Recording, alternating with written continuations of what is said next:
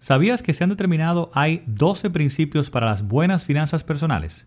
Pues sí, conocerlos te ayudará a elevar tus finanzas al próximo nivel y crear bienestar a través del dinero. En este episodio te presento y analizo los seis primeros. Acompáñame.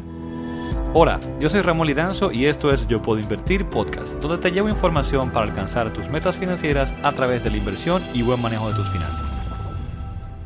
Bien, y a pesar de ser tan importante para el progreso y bienestar de las personas y de la sociedad en general, diría yo, todavía al día de hoy, lamentablemente, muchos países no incluyen ningún tipo de orientación en finanzas personales, ni en la escuela, ni incluso en las universidades. En Estados Unidos ya por lo menos existen algunas organizaciones que buscan promover la educación financiera desde temprana edad, y algunos programas están ya funcionando pues incluso en, varios estados ya. Un ejemplo de estas eh, organizaciones pues es Jumpstart Coalition, una asociación sin fines de lucro que dentro de sus iniciativas creó hace un tiempo una lista de los 12 principios de las finanzas personales. Y entonces, considerando que aunque cada vez más tenemos más información disponible en español ya, gracias a Dios, aún entiendo hace falta más información eh, en este idioma como tal. Y luego de analizar estos 12 principios y encontrar pues mucho valor en ellos, me permití traducirlos para compartírtelos acá, incluyendo mis comentarios y puntos de vista a cada uno de ellos. Como son 12, para no abrumarte con tantas cosas en un solo episodio, decidí dividirlo en dos episodios. En este primero nos vamos a concentrar en los seis primeros que están más enfocados a finanzas personales en general, considero yo más que nada. Y luego en el siguiente pues, vamos a tener los otros seis que entiendo van más vinculados a inversión, creación de patrimonio y bienestar. Así que con esto iniciamos con estos seis. El primero es Conoce exactamente tus ingresos. Y esto parece como súper obvio, pero el problema es que, mira, realmente es increíble la cantidad de personas que veo día a día que no conocen cuáles son sus ingresos reales netos al final. Eh, entonces, antes de hacer cualquier compromiso o de tomar cualquier decisión de gasto, debes conocer exactamente cuánto dinero ingresas regularmente. Debes revisar en detalle cuánto pagas, por ejemplo, de impuestos, cuánto te están descontando y cualquier otra deducción adicional que tengas de tu salario eh, o ingreso mensual. Pero de igual forma, si eres emprendedor, independiente, o en general si recibes, si no recibes digamos un ingreso eh, fijo mensualmente, pues debes conocer tu ingreso promedio al menos y qué tanto pues puede variar, qué tanto eh, fluctúa de un mes a otro. También saber, por ejemplo, si el mismo es estacional, o sea, donde hay ciertas épocas del año en el que pues es normal que veas tus ingresos disminuir y en otros pues esperas que sea mucho más alto. Por lo tanto, también que estés consciente de cualquier pago extraordinario que puedas recibir a través del año. ¿Cuáles son esas fechas? Como algún bono vacacional, por ejemplo, eh, eh, bonos de Navidad o por desempeño, etc.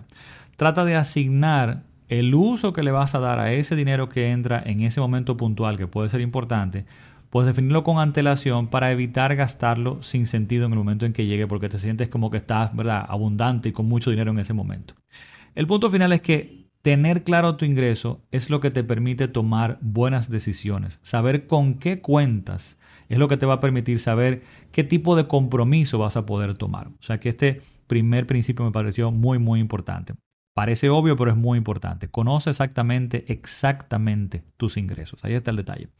El punto número dos es págate primero.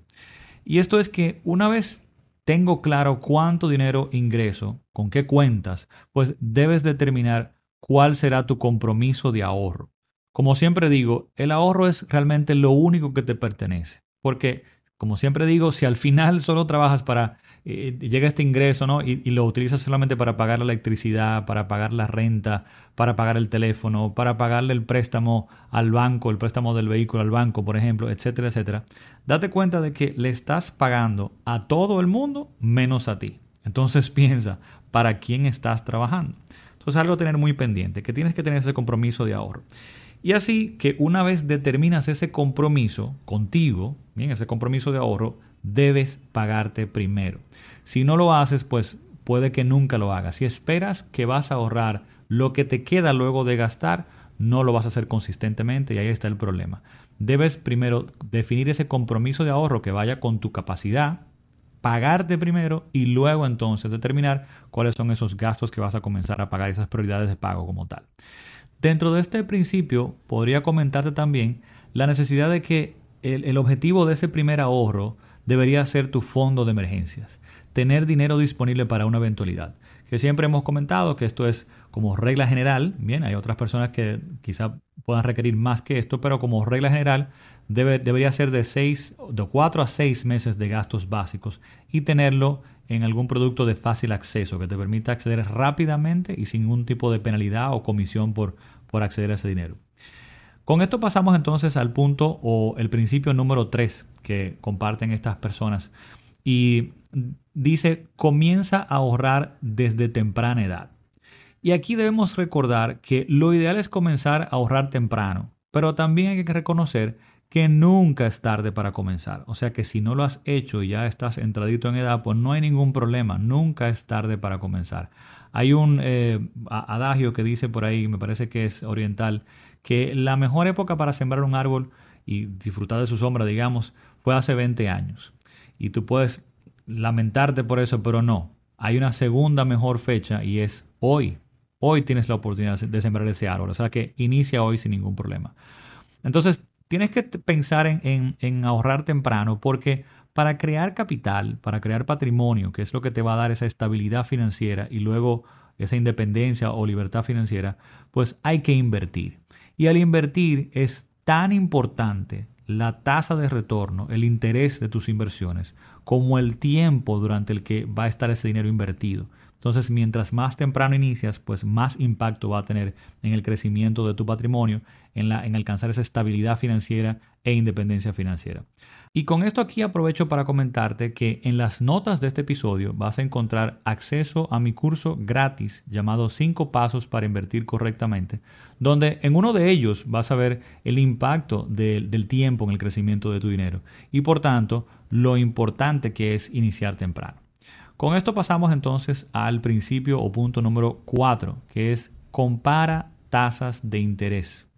Y es que siempre al requerir productos de crédito, al pedir prestado, a tomar un préstamo, a, ya sea tanto tarjetas de crédito o préstamos, o cualquier tipo de, de cualquier índole, puede ser hipotecario, personal, de vehículo, debes procurar comparar las tasas de interés de los mismos debes consultar con varias instituciones financieras antes de comprometerte para poder asegurarte de que estás obteniendo la mejor tasa y las mejores condiciones, porque recuerda que no solo eh, al tomar un préstamo lo importante es la tasa, las condiciones son muy importantes.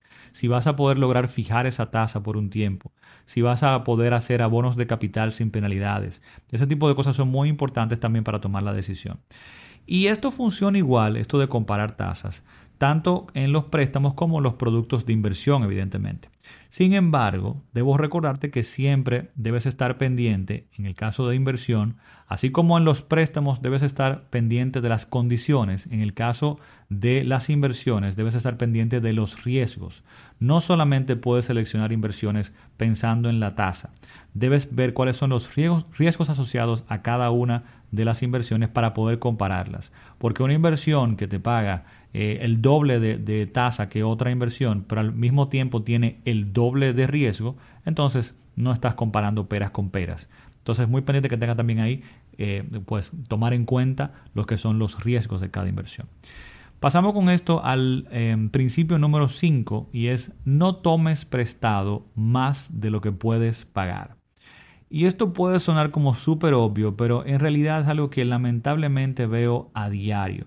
Y es como personas, al no conocer correctamente sus ingresos, o bien, por otro lado, no conocer eh, sus compromisos, su gasto, su nivel de gasto, pues toman prestado entendiendo que van a poder manejar las cuotas, que van a poder manejar los pagos regulares, para luego encontrarse que, están pues súper apretados y que frente a cualquier inconveniente en su vida, que señores van a llegar, pues ya no pueden cumplir con estos compromisos. Y esto es algo aún más delicado y peligroso cuando lo hacemos con préstamos, por ejemplo, que van eh, atados a eh, bienes, como son los préstamos hipotecarios que va atado a mi casa o un préstamo de vehículo, donde vemos personas que terminan perdiendo su casa y el capital que han colocado ahí dentro por no poder honrar su préstamo. Es algo que lamentablemente veo frecuentemente. Y es muy importante ser un deudor responsable, una persona que, que deba pero con responsabilidad, que paga según lo acordado Y esto no solo por el peligro, como te decía, de perder un activo, que es algo muy importante, sino también debes verlo en, préstamos sin garantía, en préstamos quizá de nuestras tarjetas de crédito o también en préstamos personales que no hay ningún tipo de garantía, que tú dices, bueno, no voy a perder nada. No, debes honrar todos tus compromisos de forma responsable y a tiempo, porque esto va a demostrar que somos merecedores de crédito a futuro.